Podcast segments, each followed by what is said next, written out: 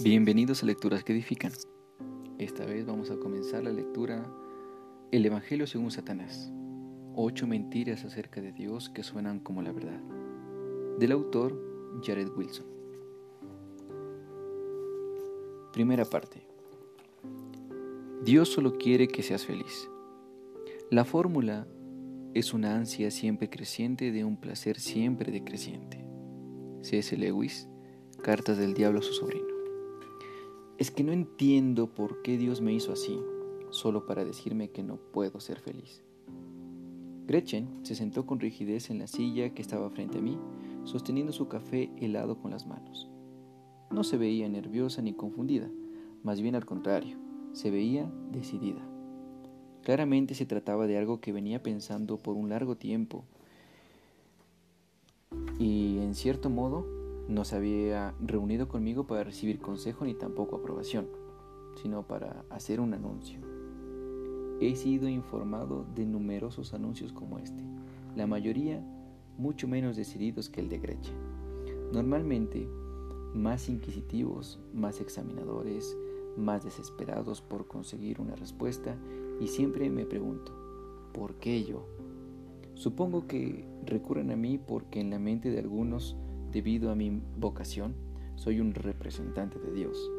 De una forma extraña, a veces creo que piden esas reuniones conmigo porque, como ministro, sirvo muchísimo a modo de suplente del Dios que, en la mente de mis inquisidores, no va a contestarles de vuelta exactamente. Han orado, agonizado y luchado por dentro, y siguen sin obtener ninguna respuesta, o al menos la respuesta que quieren. Hablar conmigo se convierte en una forma de darle cuerpo a lo que parece muy poco concluyente en su imaginación. Gretchen afirmó sentirse atraída por las mujeres desde que tenía memoria. No era algo que ella buscara. Dijo que no había sido abusada sexualmente, que no había sido expuesta a la pornografía, había tenido unos padres amorosos que según todo indicaban habían hecho lo mejor que pudieron no sentía necesariamente interés sexual por las mujeres, según afirmó, pero definitivamente no se sentía atraída a los hombres. Su historia parece cada vez más común estos días. Ella continuó. Cuando todas las chicas comenzaron a interesarse por los chicos, me encontré deseando ser más uno de los chicos. Y cuando todas las chicas querían salir con los chicos, yo seguía el juego nada más. Pero nunca sentí nada. Solo con la chica llegué a sentir una chispa que quise ser abrazada o tener largas conversaciones. Siento que podría ser realmente feliz con una mujer para siempre. No es algo que elijo, nací así. Dejé esa declaración a un lado por lo que puedo decir. No es una cosa ni la otra. Algunos de nosotros nacemos con ciertas atracciones y otros hemos cultivado esas atracciones debido a las circunstancias y el entorno. No soy un experto para saber cuál caso aplica a quién, y desde mi perspectiva, eso no viene al caso. ¿Por qué me cuentas esto? le pregunté. Les hago esta pregunta a todos los que me cuentan lo que Gretchen me estaba contando, aunque no siempre de la misma manera. Nunca responden por qué representas a Dios, aunque como acabo de decir, creo que esa respuesta juega un enorme papel en el asunto. Siempre dicen algo así, porque te ves como alguien que podría entender lo que me pasa. No sé por qué transmito esa impresión a los demás, y hasta cierto grado me da un poco de miedo. Cuando asumí el pastorado por primera vez en mi iglesia anterior, una mujer de la ciudad repentinamente volvió a asistir a la iglesia. Se notaba que era liberal, y no lo digo como un epíteto. Finalmente, cuando alguien le preguntó por qué había vuelto a la iglesia, respondió que fue porque supuso que el nuevo pastor era liberal y apoyaba a las personas, con lo cual quiso decir liberal para aceptar a los homosexuales practicantes y que ellos participaran en la vida de la iglesia y que apoyaba su orientación y su estilo de vida. Ella estaba equivocada, por supuesto, y no le tomó mucho tiempo para darse cuenta por mis prédicas de que yo era tan cerrado de mente, entre comillas, como los fundamentalistas que me habían contratado. Es decir, que todos apoyábamos el punto de vista bíblico sobre la prohibición de la homosexualidad. Pero sentí curiosidad en cuanto a por qué había hecho esa suposición sobre mí. ¿Había dicho algo que podría haberse malinterpretado? Cuando me encontré cara a cara con aquella mujer, me contó que lo había supuesto, primero porque yo era joven, y supuso que los cristianos jóvenes eran más progresistas que los cristianos viejos, lo cual por lo general es verdad. Sin embargo, también supuso eso de mí porque hablaba mucho de la gracia y en el púlpito tenía un semblante consolador. También hablaba mucho sobre el pecado. No se puede hablar bíblicamente sobre la gracia sin incluir el pecado. Pero antes de hablar del pecado, de la homosexualidad, había hablado sobre un montón de otros pecados, la mayoría presente entre personas religiosas, y mientras tanto nacieron esas suposiciones. Gretchen conocía mi posición frente a la homosexualidad.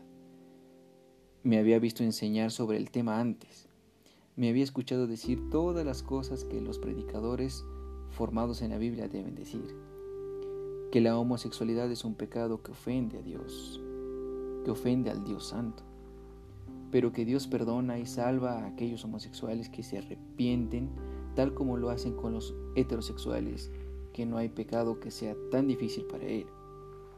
Me había escuchado decir que la iglesia les había fallado a los hombres y las mujeres que luchaban con la atracción homosexual al catalogar ese pecado en particular como uno peor o más culturalmente atroz que los otros, y al no ser misericordiosos con aquellos que dudan ni amables con los que necesitan restauración. Me había escuchado retar a la iglesia a dejar de tratar a ciertas personas y determinados pecados como más aceptables que otros, más redimibles que otros. De hecho, me había escuchado invitar a cualquiera que estuviera luchando con este tipo de atracción sexual a confiarle sus luchas a Jesús, al igual que todos los demás, arrepentirse y creer y buscar paz en Él. Había escuchado todo eso, pero le pareció insuficiente.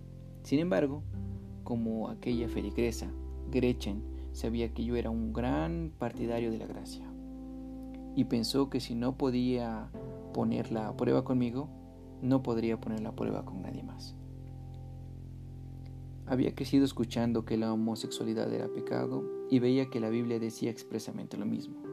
No obstante, aún así no parecía ser igual a otros pecados que se veían más como una cuestión de practicarlos o no practicarlos.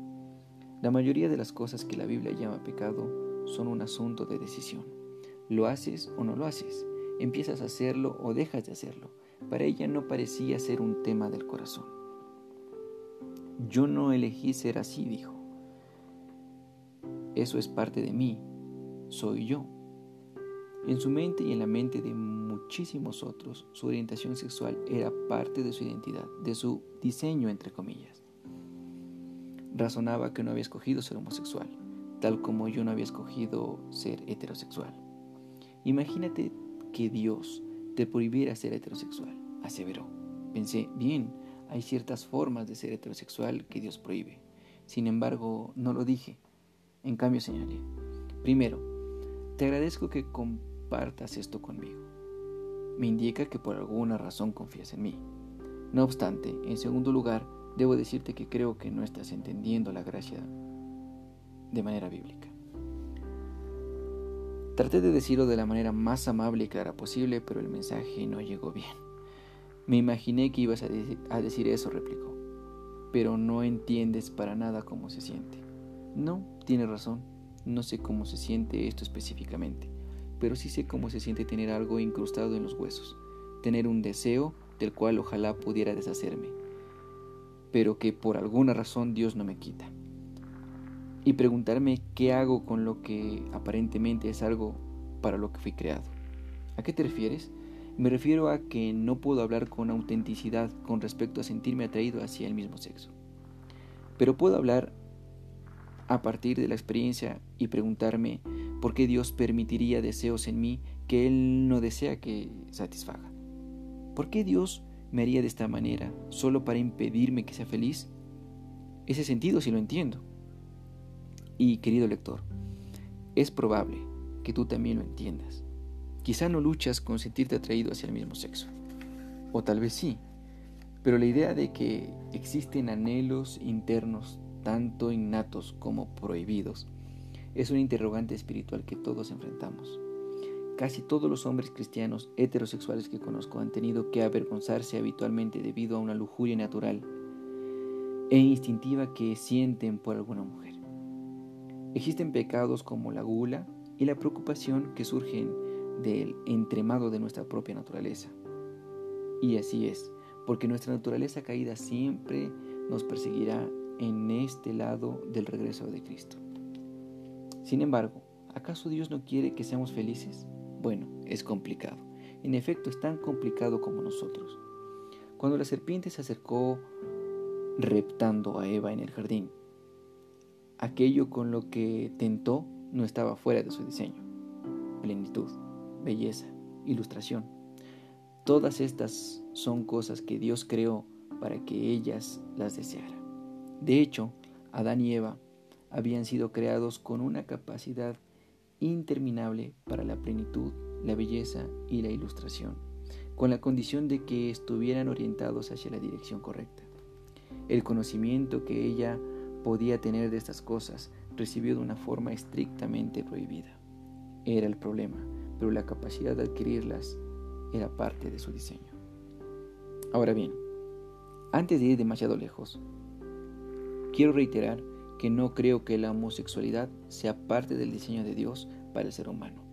Como todos los pecados sexuales, incluidos los deseos pecaminosos experimentados heterosexualmente o monosexualmente, la homosexualidad es una consecuencia de la caída. En esencia, una separación del buen diseño de Dios para el hombre y la mujer y su experiencia de la sexualidad. Y esto aplica para todos los pecados de carácter sexual o sea, para la expresión de la sexualidad de formas explícitamente prohibidas en la Biblia. Toda inmoralidad sexual es la corrupción de algo bueno e incluso de deseos que son esencialmente buenos. Eso incluye cosas como la intimidad sexual y la vivencia del verdadero amor. Fuimos creados para conocer a otros y ser conocidos por otros. Fuimos creados para vivir el amor. Por lo tanto, estos deseos no son pecados, incluso si las formas en que nos sentimos diseñados para satisfacerlos muy a menudo sí lo son.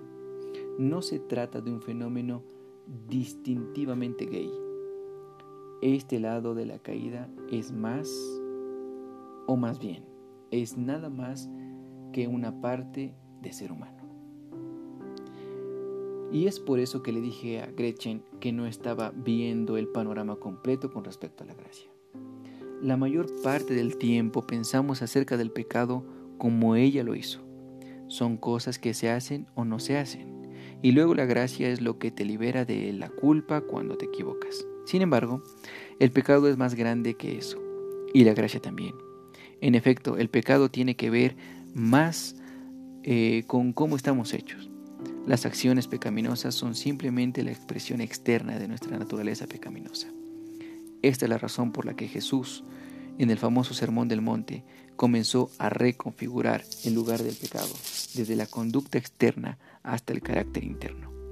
Él no dijo que cometer adulterio físico no fuera grave, más bien aseguró que cualquiera de nosotros puede ser tan culpable de pecado sexual como los adúlteros que lo cometen físicamente, porque el trastorno pecaminoso comienza en nuestro ser interior. Lo mismo aplica para la correlación que hace entre el asesinato y la ira. El pecado no se trata únicamente de un mal funcionamiento, se trata en esencia de una falla interna.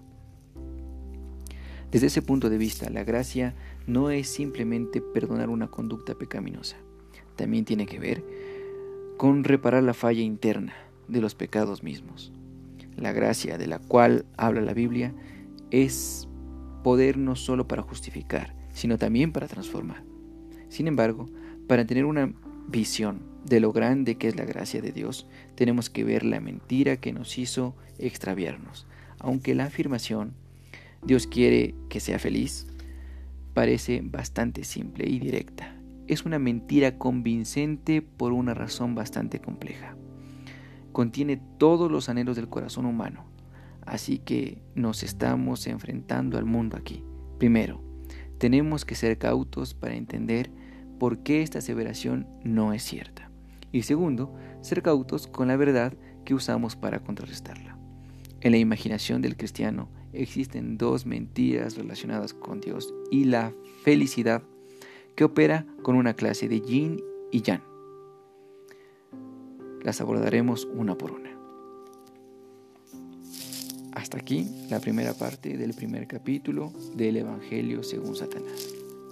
Espero que sea de mucha bendición.